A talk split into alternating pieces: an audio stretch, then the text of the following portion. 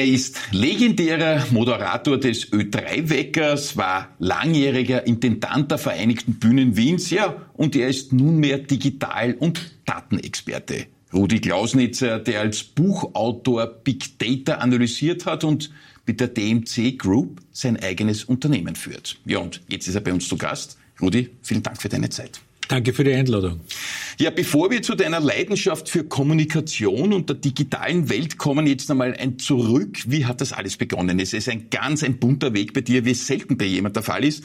1967 hast du Ö3 mitbegründet. Ach, keine Kleinigkeit würde ich gleich einmal sagen. Dann warst du Weckermoderator und 1979 hat dann deine Tätigkeit als Ö3-Chef begonnen.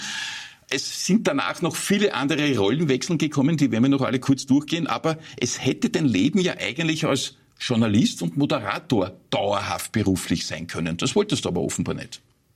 Naja, also so genau weiß man ja nicht, wenn man, wenn man knapp über 20 ist, äh, was man will, ja. Sondern es haben sich eigentlich immer wieder Möglichkeiten geboten. Ich habe äh, gehört, dass Ö3 gegründet wird und habe mir gedacht, aha, was würde ich dort eigentlich gerne machen, wenn ich bei Ö3 wäre.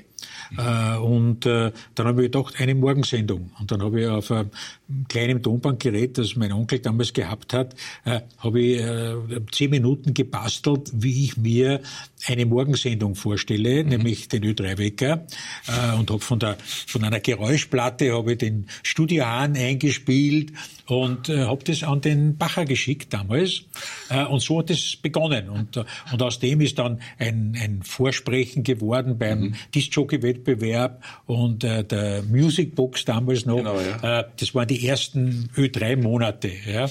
Und dann zum, zu ein Jahr Ö3 ist dann der Wecker gestartet. Mhm. Und so kam dann eigentlich eins nach dem anderen. Und dann hat irgendwann einmal, nachdem ich äh, zehn Jahre Ö3-Chef war, hat jemand in Deutschland gesagt, na, den holen wir uns für Privatradio in in Deutschland und Schritt für Schritt eigentlich ohne großen Plan. Das ist es ja. Es kommen ja jetzt Stationen eben auch in Deutschland, dann wieder einige in Österreich, aber nehmen wir mal kurz die Deutschen einmal in den Fokus. Du warst Programmdirektor bei Sat 1, also Fernsehen, eben dann auch Programmdirektor bei Premiere, aber 1992, ungefähr zehn Jahre danach, dann wieder der Wechsel zurück nach Österreich als Intendant der Vereinigten Bühnen Wiens. Na hallo, da kommt der Ö3-Wecker-Moderator und plötzlich hat er mit Musicals zu tun. Das war schon einmal auch eine ganz schöne Kehrtwende. Veränderung, oder? Naja, ich habe zwischendurch war ich äh, Geschäftsführer von einem großen äh, deutschen Fernsehkanal. Stimmt. Also, äh, wobei es ist lustig, auch heute noch so ein Philipp, ah, der Ö3-Wecker, ja. Also ja. das ist offensichtlich stark geblieben. Gut, deine Stimme kennt man einfach. Aber ich, hab, ich, bin aufgewachsen mit deiner Stimme. Hallo? Ja, und ich habe sie ja auch lang gemacht, ja. ja. Äh, aber, aber dann war es eben so, dass ich meine, ich habe immer, ich bin zwar Oberösterreicher, aber ich war immer wahnsinnig gern in Wien. Mhm. Meine Familie war immer in Wien, auch wie ich nach Deutschland gependelt bin.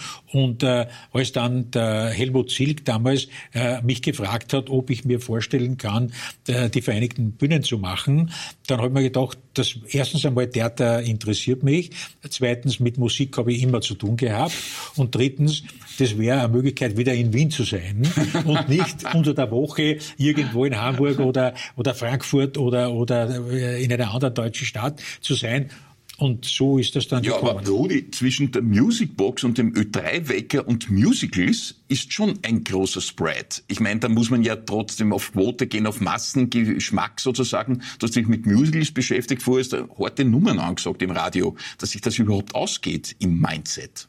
Ja, also die, das Interessante war ja damals die Frage, gelingt es, äh, das Musical von der, von, von der Wurzel aus der Operette und Oper eigentlich mehr in die, in die Rock- und Pop-Zeit zu ja, bringen. Ja, ja, das war eigentlich das Spannende. Und stimmt, das haben wir dann eben versucht, indem wir, äh, indem wir von Tanz der Vampire über, über Mozart, zuerst einmal Elisabeth, äh, und, und, und versucht haben, eigentlich die musikalische Sprache mhm. immer moderner zu machen. Auch ein bisschen härter zugespitzt ja, quasi, ne, sozusagen. Äh, mhm. Also mehr in Richtung Rock-Pop-Musical mhm. zu bringen. Mhm. Äh, und das war eine spannende äh, Zeit, weil Theater ist natürlich noch unmittelbarer als Radio oder Fernsehen. Im Radio kriegst du halt dann deine, deine Ratings, äh, äh, aber, aber da gehst rein und spürst jeden Abend, mhm. äh, wie die Reaktion ist. Zwar direkt und merkst, zwar immer das gleiche Stück, aber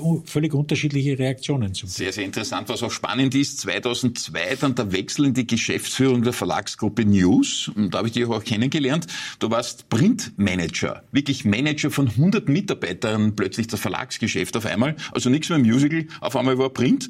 Und dann, und das hat mich damals sehr hm, beeindruckt, der Rücktritt oder das Nichtverlängern des Vertrags auf eigenen Wunsch so wie man den Rudi jetzt erkennt, da gibt's immer wieder Wendungen, auch dort hattest du das Gefühl, jetzt gründe ich mein eigenes Unternehmen. Das war im Jahr danach dann die DMC Group.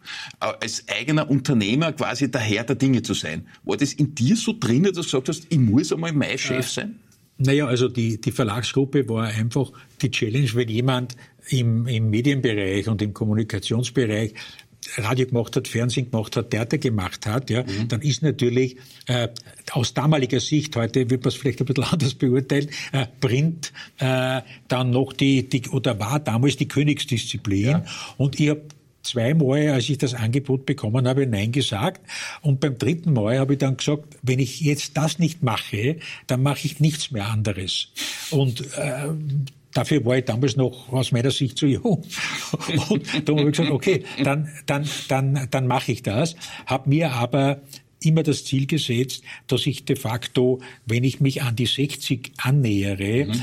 aus dem Groß Konzern, aus der Großkonzernwelt, äh, nicht äh, aus, aus Kritik oder was, sondern einfach, weil ich gesagt habe, okay, jetzt möchte ich dann einmal für eine gewisse Zeit noch meine eigenen ja. Sachen machen. Ja. Das war der Grund, warum ich dann gesagt habe, na, jetzt, jetzt werde ich 60, jetzt äh, schaue ich, dass ich noch ein paar Jahre meine eigenen Sachen um mich Das sind wir ja bei der DMC Group und das hat wieder einen ganz eigenen Special Point, zu dem wir gleich kommen, aber vorher ein Zitat, das dich beschreibt, finde ich so gut wie gar nichts anderes. Er hat niemand geringerer als äh, Thomas Trotz da gesagt, der Kulturminister, vielleicht weißt du es noch. Er hat gesagt, er, der Rudi Klausnitzer, bewegt sich überall wie ein Fisch im Wasser, Part Neugier, Verstand und schöpferische Kreativität. Das heißt, hat er trotzdem gesagt, ui, der Rudi schwimmt schon wieder irgendwo anders, wir müssen hinten nach, weil der, der stellt schon wieder irgendwo sein neues Zelt auf, aber das hat ihn begeistert. Neugier, schöpferische Kreativität. Äh, diese innere Getriebenheit sozusagen, das ist, glaube ich, so ein Grundthema in dir drin, das trägst du mit dir herum, oder? Also äh, die schöpferische Kreativität müssen andere beurteilen, aber die Neugier, die kann ich selber beurteilen, mhm. die treibt mich tatsächlich das ist manchmal auch eine Gefahr, mhm. weil wenn die, zu dir jemand sagt, du, äh, äh, da, da habe ich ein, ein Problem, über das denke ich nach, dann beginne ich automatisch mitzudenken. Und das verführt einen natürlich manchmal dazu, die eigenen Kapazitäten ein bisschen zu überschätzen. Mhm. Äh, äh, aber auf der anderen Seite, diese Neugierde treibt dich halt immer wieder eine Tür aufzumachen ja. und zu sagen, Moment einmal, ja. äh, da muss ich dahinter schauen, weil mhm. mich interessiert einfach, was da passiert. Mhm. Ja. Das heißt, wie geht es darum, reinzuleuchten, quasi mit der Taschenlampe in einen noch finsteren Raum zu beginnen und schauen, was ist hinter der Tür eigentlich? Ich, ich wollte eigentlich äh, ein ganz anderes Buch schreiben und mhm. nicht das über Big Data. Ich ja. würde schreiben, Glück ist zu wollen, was man hat. Ja?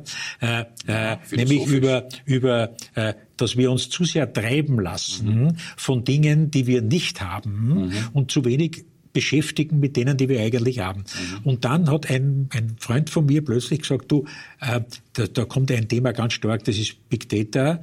Und dann habe ich begonnen, mich damit auseinanderzusetzen. Und dann habe ich zum Verleger damals gesagt, das Buch, das war fast fertig, kann ich nicht schreiben, ich muss über Big Data schreiben. Das werden zwar außer dir und mir niemand kaufen, äh, aber das ist ein Thema, das fasziniert mich. Ja. So ist das Buch ja, zustande wieder gekommen. so eine Wendung wegen der Neugier. Also das, du, das zieht sich bei dir wie ein roter Faden. Erstens die Kommunikation, ja, kann man sagen, Radio, Intendant, Theater, Fernsehen, Premiere war mit dabei. Das ist alles Kommunikation. Ja. Man könnte aber sagen, der Rudi ist einfach nicht zum Bändigen. Der ist so ein neugieriger Typ, der muss irgendwie hinten nachrennen, weil morgen ist er schon wieder am nächsten Baum oben was weiß man, was der Baum kann.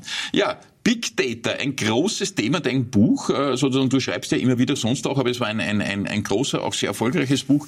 Es geht um die Macht der Daten. Äh, verkürzt gesagt, Algorithmen zum Beispiel, die aus bestehenden Dingen, die man schon gemacht hat, prognostizieren oder erwarten lassen, was man künftig machen wird. Äh, Stichwort Google, Amazon, YouTube, wo du ein YouTube-Video anvisierst und plötzlich kriegst du fünf andere vorgeschlagen, die dich auch interessieren könnten, weil deine Vergangenheit auch so agiert hat.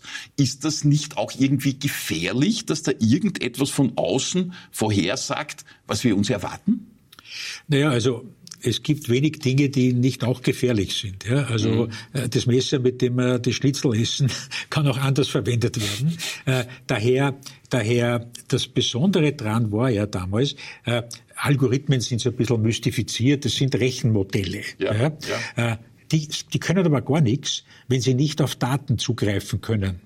Daher die wesentliche Frage, wenn ich etwas vorhersagen will, ist, habe ich vergangene Daten?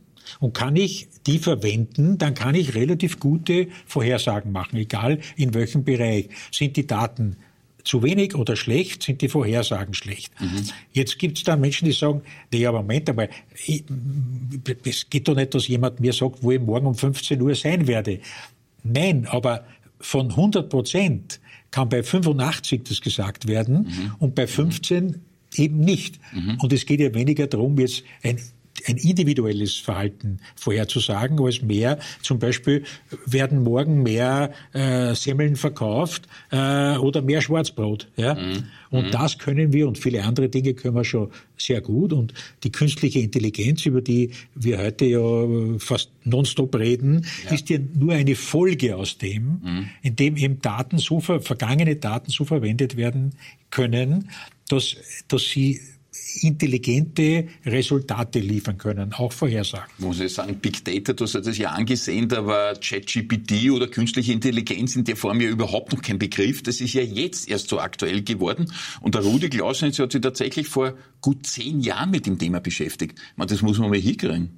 Ja, das, das ist, das Thema hat sich ja auch langsam entwickelt und auch die künstliche mhm. Intelligenz ist ja nicht etwas, was Deus Ex Machina gestern rausgesprungen ist, ja, sondern das, das gibt's ja schon seit, seit, seit langer Zeit, hat sich immer weiter verbessert. Heute haben wir halt mit der generativen Artificial Intelligence die Möglichkeit plötzlich als Laie kommunizieren zu können. Ja. Und plötzlich merkst du, Moment, da gibt's eine Maschine, die kann mit mir reden wie ein mhm. Mensch und ich kann es kaum mehr auseinanderkennen. Ja. Na, sprichst du zum Beispiel im Auto mit einem Auto, was es tun soll? Ich meine, ich bin ja schon mitgefahren bei Leuten, die sind wirklich Freaks. Die, die reden überhaupt nur mehr und tun nichts mehr. Wie ist das bei dir? Na, also das mache ich nicht, aber natürlich verwende ich Teile davon. Also äh, äh ich sage auch dem Navi, äh, äh, wo ich hin will und ja. tippe es nicht ein. Okay. Ja? Und ärgere mich noch immer, äh, dass man oft dreimal sagen muss, wo man hin will und der Navi einen nicht versteht. Ja? Äh, das ist so wie, wie manche einfachen Dinge, du wirst es auch wissen, haben wir noch heute nicht im Griff. Bei jeder zweiten Veranstaltung funktioniert irgendwie das Mikrofon nicht. Ja? Obwohl wir am Mars fliegen können. Ja? Sehr gut, ja. Das, das, das ist so. Aber ich glaube, es ist schon wichtig, sich mit diesen Dingen auseinanderzusetzen. Denn der Geist ist aus der Flasche. Mhm. Ja? Mhm. Und jetzt müssen wir lernen, damit umzugehen. Und reine Verbote und zu sagen, na, das wollen wir jetzt einmal wegsperren oder wie der Musk gefordert hat, jetzt einmal sechs Monate lang darf niemand dran arbeiten, außer ihm. Ja? Natürlich eher. Jeden Tag was anderes. Also, dazu. das ist nicht die Lösung, sondern ja. die Lösung ist, mit Vorsicht äh, und Umsicht es verwenden und zu sehen, was muss man regeln, mhm. äh, worauf müssen wir aufpassen. Mhm. Äh, es hat einmal, äh, als der Presslufthammer kam, gab es einen Amerikaner, einen, einen Steinhauer, der war der Beste. Und der hat dann gesagt, er macht einen Wettbewerb gegen Presslufthammer. Mhm. Und der ist angetreten, da gibt es heute in Amerika noch ein Denkmal von dem, äh, der ist angetreten und hat gegen den Presslufthammer gewonnen. Leider ist er gleich nachher gestorben. Ja? Wie gut, zu viel dann war ja, sozusagen. Ja, mhm. wie mhm. gut wäre der mit dem Presslufthammer mhm. gewesen. Mhm. Ja? Aber sehr symbolisch, wie du das sagst. Aber trotzdem, Rudi, äh, es gab ja immer wieder Änderungen in, im Aufbau der Wirtschaftssysteme. Stichwort industrielle Revolution. Man glaubt, die Fiaker sterben aus, alle Jobs sind weg, jetzt kommt die Eisenbahn. Gut, es ist mehr und mehr gekommen, es kommt vielleicht das autonome Fahren irgendwann einmal. Aber denkt man das einmal ein bisschen weiter. Ich sage einmal nicht 2030, 2040, 50. Was könnte die künstliche Intelligenz dann wirklich können von Dingen, die wir uns jetzt überhaupt noch nicht vorstellen können? Was meinst du? Naja, das ist schwierig, weil äh, vorherzusagen traue ich mir nicht, weil wir viele Dinge, die wir vorher glaubten, vorhersagen mhm. zu können, falsch eingeschätzt haben. Also mhm. es gibt noch immer kaum Restaurants, in denen ein Roboter serviert, mhm. obwohl uns das schon in den 60er Jahren Weiß gezeigt ja. wurde. Ja, ja. Äh, und äh, in anderen Bereichen ist es selbstverständlich, dass heute äh, künstliche Intelligenz drinsteckt. Mhm. Ich glaube, dass es nicht Arbeitsplätze kosten wird, es wird verändern Arbeitsplätze. Ich kann mich erinnern, wie Big Data gekommen ist, haben Universitäten schon Forecast gemacht, welche Berufe verschwinden werden. Ja? Sie verändern sich. Mhm. Und wir werden einfach andere Dinge machen können, weil bestimmte Dinge, für die wir heute viel Zeit brauchen, wir nicht mehr tun müssen. Jetzt werden viele sagen, das ist ein zu optimistisches Bild. Vielleicht sind wir das Skla nur mehr die Sklaven ja. äh, der künstlichen Intelligenz. Ja. Ja. Ich bin Optimist, ich glaube es nicht. Ja. Mhm. mhm. Außerdem, ich glaube, dass wenn sich das so entwickeln würde, würde die künstliche Intelligenz, die, das ist ja auch so allgemein gesagt, äh, die Menschen nicht brauchen. Ja. Das wäre auch lustig. Ein System, das sich ohne uns äh, weiterentwickelt. Aber, aber wir haben jetzt gerade ein interessantes Entwicklungsprojekt, wo wir äh, künstliche Intelligenz einsetzen, um ein Team zu führen. Mhm, mh. äh, einfach um zu sehen, welche Kommunikationsebene muss man einziehen, wie, wie ist die Kommunikation in, im Team, wie, wie reagieren Menschen, wenn sie plötzlich äh, von künstlicher Intelligenz geführt werden. Äh, das dient weniger dazu, herauszufinden, ob das möglich ist, ja, nebenbei. Aber hauptsächlich, wie können gemischte Teams operieren. Also wie kann ein Team, das aus drei Menschen und drei unterschiedlichen äh, KI-Quellen besteht, wie können die miteinander arbeiten? Wie können die miteinander kommunizieren? Spooky, ja? spooky. Also stellt man sich jetzt mal nach außen hin ein bisschen kompliziert vor, aber es dürfte offenbar funktionieren, keine Frage. Ja, und ich glaube, man muss einmal Step by Step beginnen, diese Erfahrungen zu machen. Und es ist besser, sie jetzt zu machen, als in fünf Jahren. Ja, ja da werden wir die nächsten machen. Wahrscheinlich, man wird es, wie du richtig sagst, nicht aufhalten können. Nicht einmal Elon Musk kann das, weil der hat morgen wieder eine ganz andere Idee. Und wegsperren geht schon gar nicht. Ja, der Geist ist aus der Flasche. Wir haben die, wir auch die Röntgenstrahlen und, und, und äh, äh Kernspaltung und viele andere Dinge konnten wir nicht mehr in die Flasche äh, mhm. zurückbringen, mhm. sondern wir konnten nur schauen, die Gefahren möglichst in den Griff zu kriegen und die positiven Sachen möglichst zu nützen. Rudi, wir haben noch viele über äh, die digitale Welt zu sprechen, aber zuerst wollen wir jetzt das Geheimnis äh, lüften eines eher, ja, doch eher unüblichen Gebildes, das bei uns am Tisch steht. Wir bitten unsere prominenten Gäste ja auch immer, ein Ding des Lebens mitzunehmen. Und du hast uns jetzt kein Mikrofon und auch kein Notenblatt aus einem Musical mitgebracht, auch keine Big Data Datenanalyse, sondern das hier. Ja, also äh, ich bin an und für sich kein so äh, Devotionaliensammler und, und Erinnerungsstücke, aber das äh, ähm, erinnert mich, äh, ich muss erst einmal erklären, was es ist. Also ich äh, engagiere mich nebenbei auch für eine Charity-Organisation, äh, das heißt Plan International, ist eine Organisation, die in 80 Gebieten der Welt tätig ist, hauptsächlich konzentriert auf Frauen und, und, und Mädchen äh, und versucht in vielen Bereichen das Leben äh, besser zu machen ja. durch ja. Hilfestellung. Ja. Die Hilfestellung ist weniger einfach jetzt etwas zu spenden im Sinn von Nahrungsmittel oder was anderes, sondern äh, zu sagen, wie kannst du dir selbst helfen, um dein Leben zu verbessern. Mhm. Und das ist in einem der, der Hilfsgebiete von einem Mädchen, zehn Jahre alt, Jomina in Peru, mhm. gebastelt worden. Und es zeigt auf der einen Seite, wie, mit wie wenig Mitteln, das ist eine, eine, eine PET-Flasche mhm. mit äh, ein mhm. bisschen Papier und mhm. Farbe, äh, Kinder umgehen müssen, während wir Im heute Überfluss na, vegetieren, muss man gar, sagen, gar nicht wissen, ob, ja. die Kinder alle Spielsachen anschauen können, die sie kriegen. Das ja. wäre zu viel. Äh, und gleichzeitig erinnert es immer wieder daran, dass wir eigentlich äh, ressourcenbewusster, und darum liebe ich das, ja, ressourcenbewusster umgehen müssen. Uns überlegen, pass auf, können wir nicht Sachen stärker wiederverwenden, ja, mhm. und nicht, mhm. Nämlich, dass wir das machen, nicht es irgendwo hin exportieren und dort schaut schon jemand, dass irgendwas damit passiert, mhm. sondern dass wir sagen, Moment einmal, kann ich etwas, was ich habe, wiederverwenden? Kann ich was daraus machen? Mhm. Ja? Mhm. Äh, und ist nicht ein ressourcenbewussteres Leben genauso erfüllt wie eines, wo man sagt, ja, kaufe ich, habe ich bekommen, kaufen wir das nächste. Man könnte ja sagen, weniger ist mehr, das hört man ja immer wieder, aber es ist schon was dran, oder? Besitz ja. belastet ja auch und manche haben viel zu viel und verlieren aus lauter Oberflächlichkeit und zu viel des Guten den Überblick, was gibt's überhaupt und verwenden gar nichts mehr. Ja, und, und da steckt auch noch was drin, das selber machen. Ja, mhm. Ich glaube einfach, dass man äh, Menschen, äh, vor allem Kindern auch, aber insgesamt den Menschen das Gefühl geben soll, sie, sie können was machen äh, und sie können selber was machen. Das ist lieb. Ein Gruß aus Peru von einer zehnjährigen. Das ist eines der Hilfsgebiete. Wir, wir haben zum Beispiel auch in äh, Burkina Faso äh, jetzt mit der österreichischen Entwicklungsagentur